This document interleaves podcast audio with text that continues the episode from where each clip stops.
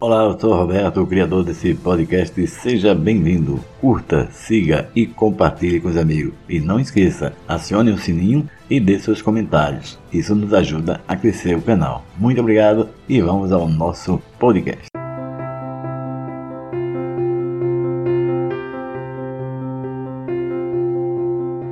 Viver para mim é Cristo.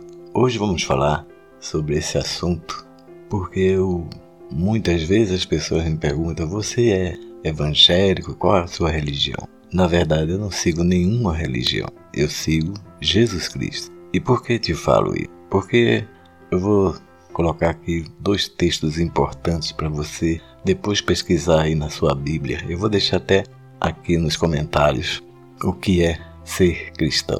Que é viver Cristo e ser Cristo para as pessoas. Porque muitas pessoas não percebem o que realmente significa ser cristão. E por isso são enganados por dogmas e religiões que não pregam esse Jesus Cristo. Lembram dele na Santa Ceia, lembram dele no Natal, mas durante o resto do ano, o que lembram de Jesus Cristo para você? A Santa Ceia? Vivemos num mundo em que as religiões perceberam que é muito fácil enganar as pessoas, porque as pessoas são analfabetas, né? De Bíblia e são fáceis de ser enganadas. Quando Pilatos perguntou a Jesus se ele era rei dos judeus, Jesus simplesmente respondeu: Meu reino não faz parte desse mundo. Agora escute bem: Meu reino não faz parte desse mundo. Então, se o reino de, de Deus não faz parte desse mundo, porque hoje as igrejas que se dizem cristãs traz o mundo a tela com funk, heavy metal, hip hop e tantos outros ritmos do mundo para dentro da igreja. Você acha que isso é certo? Você acha que isso é ser cristão? Realmente não. Também tem uma das coisas que as pessoas esquecem muito, sabe? As pessoas esquecem uma das palavras, uma das palavras que o diabo falou para Deus, para Jesus Cristo.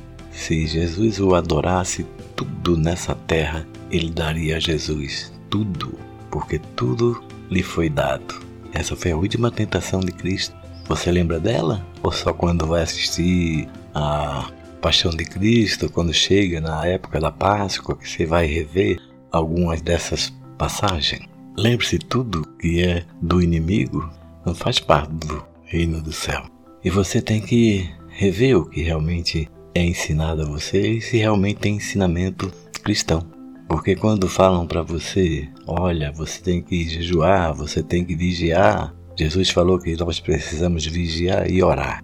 Vigiai e orai, para que não caia em tentação. Isso não foi para subir no monte, porque enquanto você sobe no monte, quem fica tomando conta dos seus filhos, quem fica tomando conta da sua casa? O nosso templo é o nosso corpo. Quando você quiser falar com Deus, quando você quiser realmente se ver na presença de Deus, Jesus Cristo nos fala: entra no teu quarto, fecha a porta e é ali que você tem um diálogo com Deus. Fora disso é apenas sugestões humanas e tirar você da presença de Deus. Muitos hoje reclamam que a igreja está se desfazendo. Não, não é verdade. É que as pessoas estão acordando para o que realmente é verdade em ser cristão.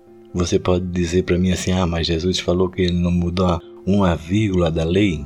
E é verdade. Porque se Jesus fosse mudar alguma vírgula, algum ponto da lei antes dele, ele não seria sacrificado. Ele não ia ser crucificado. Porque de muito antes dele, séculos antes dele, profetas Isaías e os demais falaram que o cordeiro ia ser sacrificado. Como ele poderia mudar a lei se ele teria que cumprir a lei? E ele disse para mim e para você: Eu vos faço uma nova aliança. E qual é essa aliança? Algumas pessoas ainda vão à igreja e se deparam com aquela coisa chamada é, prova disso, prova daquilo. Não devemos provar nada. Devemos sim adorar ao nosso Pai e caminhar com Cristo, porque Ele mesmo diz para mim e para você: eu sou o caminho, a verdade e a vida. Quem vem a mim, vem ao Pai. Então, por que eu vou dar uma volta se tem que só falar com Ele? Não é verdade? Abra os seus olhos para a fé e para o que realmente é verdadeiro para que nós possamos seguir. Não se luda com esses falsos profetas, porque hoje deixaram de ser pregadores para ser palestrantes, não é? Tantos palestrantes hoje aí fala calmo, sossegado, porque aquela palavra é para te impressionar a você doar seu dinheiro com alegria, não é? Se você perceber, a maioria desses novos pastores nem moram mais aqui no Brasil. É tudo agora americanizado. Mas você, bobo, fica aí, indo nessas conversas bobas. Falar em línguas. O dom da língua é você falar uma língua e outra nação te entenda. É como se eu fosse falar numa comunidade americana e o dom da língua de eu falar inglês e eles se entenderem. De eu falar alemão para uma comunidade alemã, de eu falar italiano para uma comunidade italiana. Esse é o dom da língua, não essas coisas que eles inventam e você, sem saber de nada, pensa que está sendo certo. Oh, oh glória a Deus, ele está falando com, um sinal dos espíritos. Só se for de outros espíritos, não de Deus. Vigiai e orai dentro do teu quarto. Não se iluda com esse mundo gospel que está aí, porque é só uma fachada para te afastar do verdadeiro Deus. Jesus falou: se você quer ser, quer me seguir, pega a tua cruz e me segue.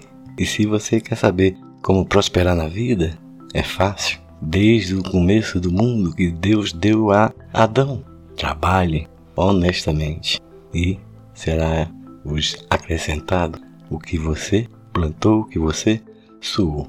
Não adianta nada eu querer ser próspero e não trabalhar. Vamos seguir a esse Jesus Cristo ou ainda vamos ser enganados por falsos profetas? Muito cuidado, que tem muito lobo em pele de cordeiro ensinando a você a ficar cada vez nos braços não de Deus, mas do inimigo. Eu sou Roberto e se você gostou desse podcast, contribua, faça a sua parte, curta, siga, compartilhe com os amigos. E você é cristão? Viver para mim é Cristo. Até o próximo podcast.